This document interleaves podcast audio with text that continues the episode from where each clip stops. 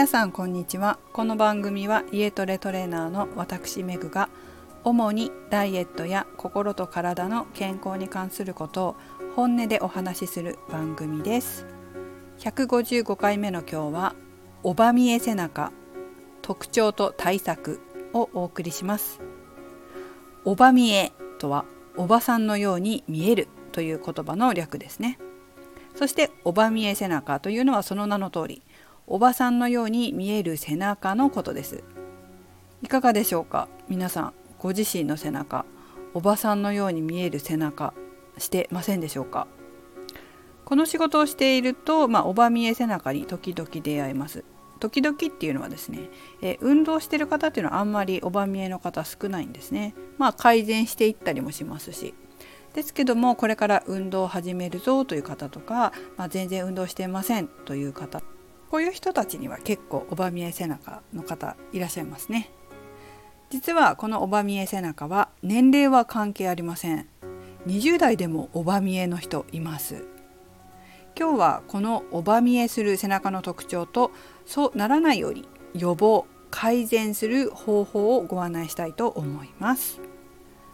まずおば見え背中の大きな特徴になりますが2つあります。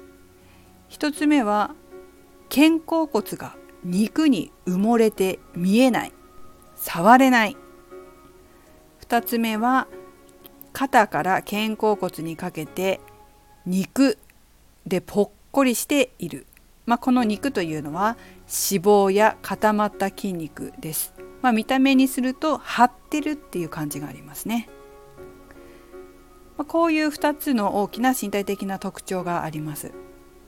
どうでしょうか、まあ、ご自身肉に肩甲骨生まれてないですか？背中上の方がね肩の上の方がぽっこりとしてませんでしょうか、まあ、周りにそういう方がいらっしゃるかもしれません。こういう身体的な特徴があるので今度は体の動きにも特徴が出てきます。まず肩甲骨が動かない。そして腕肩甲骨肋骨の動きが連動しない。このような動き上の特徴も生じます。すごく印象的だったのは、まあ、フィットネスクラブで働いた時にこういうおば見え背中の方がいらっしゃってまあ解消をねしたかったりダイエットのためにいらっしゃってましたけれどもこうここのね肩甲骨動かしてくださいとか背中動かしてくださいって言って、えー、指導しますよね。そうするとね背中ってどこにあるんですか？背中ってどこですか？って聞かれたことがあるんですよ。それがねすごく印象的で未だに忘れないです。もう本当にひどい人だともう感覚もなくなってくるんです。どうでしょうか？皆さん背中分かりますか？どこにあるか？肩甲骨動かせますでしょうか？それからそれがひどくなってくると肩とか背中だけじゃなくてえ腰痛横脚扁平足といった下半身の方にも影響を及ぼしてきます。まあ大体こうおば見え背中の人というのは猫背なんですね。で猫背で背中にこう肉がもりっとついてるんですけど、まあ、そうすると腰も丸くなって、えー、腰が丸くなってじっとしてると今度腰痛になりますし骨盤の傾きもあの横脚になりやすい傾きになっていたり、まあ、それが原因で扁平足っていうふうにもなります。こういったおば見え背中をお持ちの方どんな特徴があるかと言いますと動かないとにかく動かないっていう人が多いですね。例えばデスクワークそれから机とかに向かって何か作業をする方まあそういう仕事の方もいらっしゃるでしょうし趣味の方もいらっしゃいます。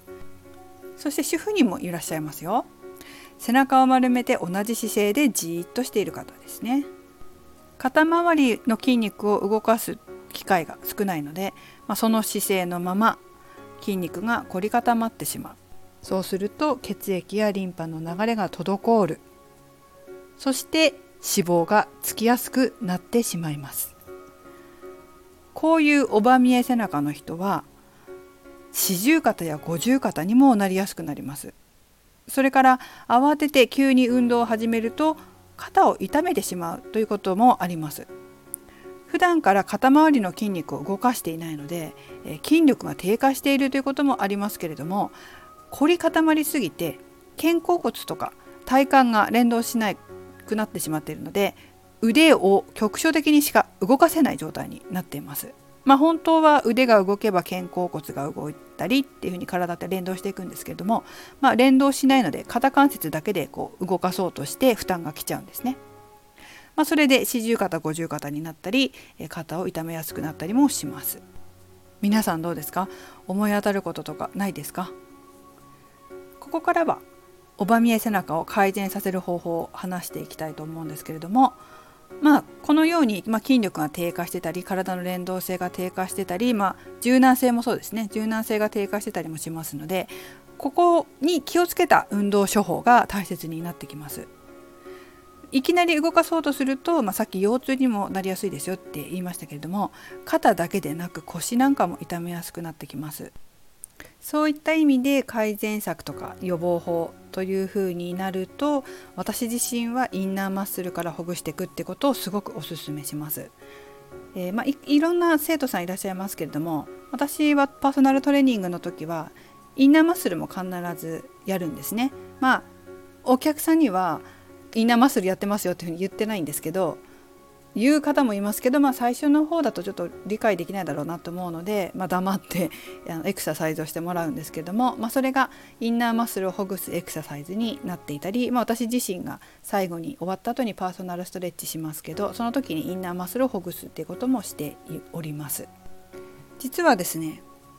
このインナーマッスルをほぐして連動性をつけるトレーニングっていうのは今週月曜日のインスタライブの時に行いました。やられた方わかるかもしれませんけど結構ね地味なエクササイズなんですよ。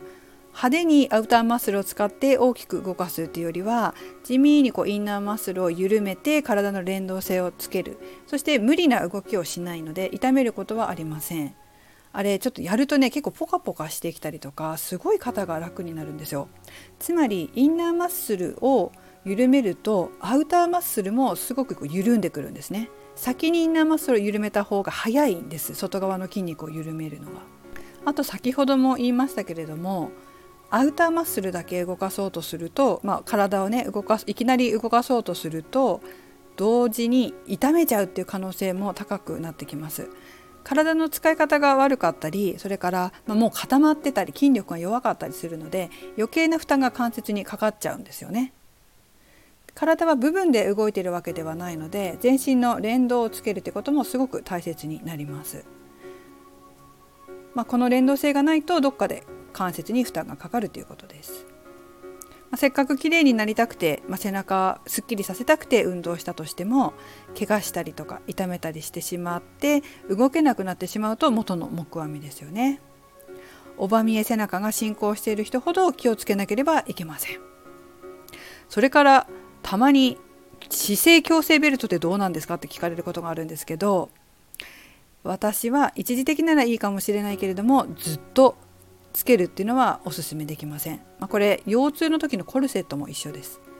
そもそも筋肉自体を変えたりとか、まあ、柔軟性をつけたり筋力をつけたりっていうことですね。それから動き体の連動を変えたりしなければ根本解決にはならないんですよ。ずっと姿勢矯正ベルトしてられますかね？さらにもしその矯正ベルトで矯正された姿勢で体が固まったらそれはそれでまた他のところに負担がきます。なぜならもう何回も言ってますけど体は連動して動いているからです。矯正した状態で体を止めてしまうと必ず負担がきちゃうんです。だから固めちゃダメなんですよ体って。まあ、筋肉をつけるけれども筋肉をつけただけじゃなくて柔軟性をつけたりそれから連動性をつけたりっていうことも重要です。あとは一般的なアウターマッスルのストレッチなんかもよくこうネットとかに載ってますけどもオバ見えレベルまでいっちゃうとアウターマッスルだけじゃなくてインナーマッスルもすでに固まってるので危険です。なので先にインナーマッスルを緩めたり連動性をつけたりしてその後にアウターマッスルのエクササイズだったりストレッチをやってあげた方が安全性が高くて効率的です。でその方がアウターマッスルももう緩みやすくなっているので実はオバ見え背中の早期改善には効率的です。まあ、ちょっと話ずれるんですけど、えー、開脚したい方、えー、股関節180度開きたいっていう方、まあ、たまにいらっしゃると思うんですね。だけどやりすぎて痛めるって聞いたことないですか？まあ、これも同じです。まあ、外側ばっかりギュッと開いてしかも無理やりこう押したりとか背中を押したりとかギュッと足を開いちゃったりして股関節を痛めるという方が多いんですけれども、まあ、筋肉の防衛反応で縮めよう縮めようとする働きが生じることもあります。それから、まあ、それを通り通り越してしまうと今度は筋肉に傷をつけて痛めちゃうっていうふうにもなります。まあ、関節に負担もきますね。なので、えー、ギュッとやるストレッチっていうのはあまりよくありません。まあ時々この放送でも話してますけど一見遠回りに思うようなものほど実は近道だったりします。